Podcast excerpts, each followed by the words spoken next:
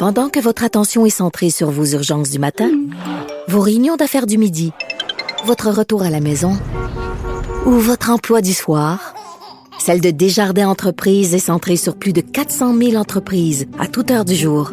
Grâce à notre connaissance des secteurs d'activité et à notre accompagnement spécialisé, nous aidons les entrepreneurs à relever chaque défi pour qu'ils puissent rester centrés sur ce qui compte, le développement de leur entreprise.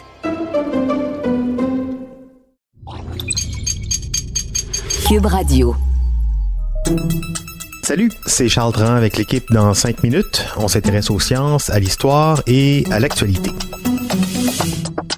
Aujourd'hui, on parle d'un étrange symptôme, le brouillard mental. Depuis le début de la pandémie de COVID-19, plusieurs personnes souffrent encore de la COVID longue et sont handicapées par des symptômes qui refusent de partir. Un de ceux-là mystifie toujours les scientifiques, c'est le brouillard mental. Alors, qu'est-ce que c'est? Qu'est-ce qu'on peut faire?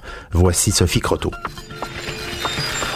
Le brouillard mental, ou brain fog en anglais, est un terme bien étrange pour désigner un symptôme qui l'est tout autant. Certains médecins parlent plutôt de déficience cognitive afin de donner un peu plus de sérieux et de gravité à cet état qui n'est malheureusement pas toujours pris au sérieux par les professionnels de la santé. Le brouillard mental, c'est un symptôme qui survient après une grave maladie comme le VIH, la fibromyalgie ou l'épilepsie et qui persiste de quelques jours à plusieurs années. Ceux qui en souffrent le décrivent comme bien pire qu'une simple fatigue mentale ou un déficit de l'attention. Ils ne sont tout simplement plus capables de fonctionner au quotidien et doivent souvent quitter leur emploi et s'isoler.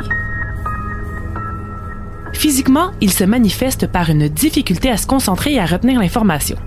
Cet état affecte autant la prise de grandes décisions que les petits gestes banals du quotidien. On peut perdre notre idée en plein milieu d'une phrase, ne pas se souvenir pourquoi on allait dans la cuisine ou ne pas être capable de suivre une conversation avec plus d'une personne. Le brouillard mental affecte aussi la mémoire. Le cerveau ne semble plus être capable de faire la distinction entre les choses importantes à retenir et tout le reste, ni d'accéder à ses souvenirs. Certains se souviennent donc parfaitement d'articles qu'ils ont lus, mais pas des moments en famille. Ironiquement, les causes de cet état sont malheureusement encore nébuleuses.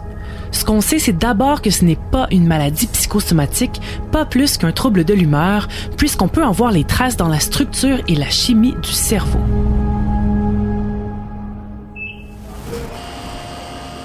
Des scans effectués par une équipe de l'Université d'Oxford ont en effet permis d'observer une diminution de la taille du cerveau et une réduction de l'épaisseur de la matière grise, des changements qu'on voit généralement chez les gens âgés. Plusieurs hypothèses sont à l'étude, mais on pense qu'il s'agirait d'une attaque au système nerveux central, ce qui enflamme les cellules responsables de protéger les neurones et les rend paralysés.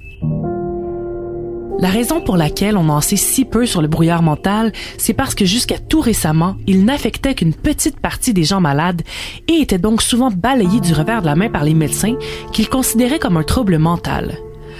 Leurs outils ne sont pas non plus adaptés à le mesurer parce qu'on utilise souvent ceux qui ont été développés pour les personnes âgées avec la démence, comme le MOCA ou Évaluation cognitive de Montréal. C'est aussi un symptôme que les gens ont tendance à cacher, à cause d'une certaine honte à ne plus être fonctionnelle. Qui plus est, les femmes sont majoritairement plus atteintes et l'histoire médicale nous rappelle que leurs symptômes sont souvent moins pris au sérieux. Mais tout ça a changé radicalement dans les dernières années avec la pandémie parce que le brouillard mental est un des symptômes le plus ravageurs, handicapants et incompris de la COVID-19. On rapporte que 20 à 30% des gens atteints de la COVID souffrent d'un brouillard mental trois mois après leur infection et que 65 à 85% des gens atteints de la COVID longue le comptent dans la liste de leurs symptômes. C'est le symptôme le plus répandu du virus qui atteint souvent les gens qui n'ont pratiquement rien eu d'autre, qu'ils soient jeunes ou vieux. La majorité des gens retrouvent leur fonction normale après un certain temps, mais d'autres ne s'en remettent jamais tout à fait. Des traitements sont à l'étude et les chercheurs ont espoir que cet état ne soit pas irréversible, même s'il persiste plusieurs années chez certains patients. En attendant, les gens atteints de brouillard mental doivent surtout apprendre à gérer leurs symptômes, notamment par leur sommeil, leur alimentation et des techniques de relaxation, en plus de quelques médicaments pouvant réduire l'inflammation et stimuler la concentration. Le meilleur conseil est malheureusement d'apprendre à accepter à vivre avec ce nouvel handicap afin de conserver son énergie et ne pas s'épuiser à trop se concentrer ou à avoir l'air normal.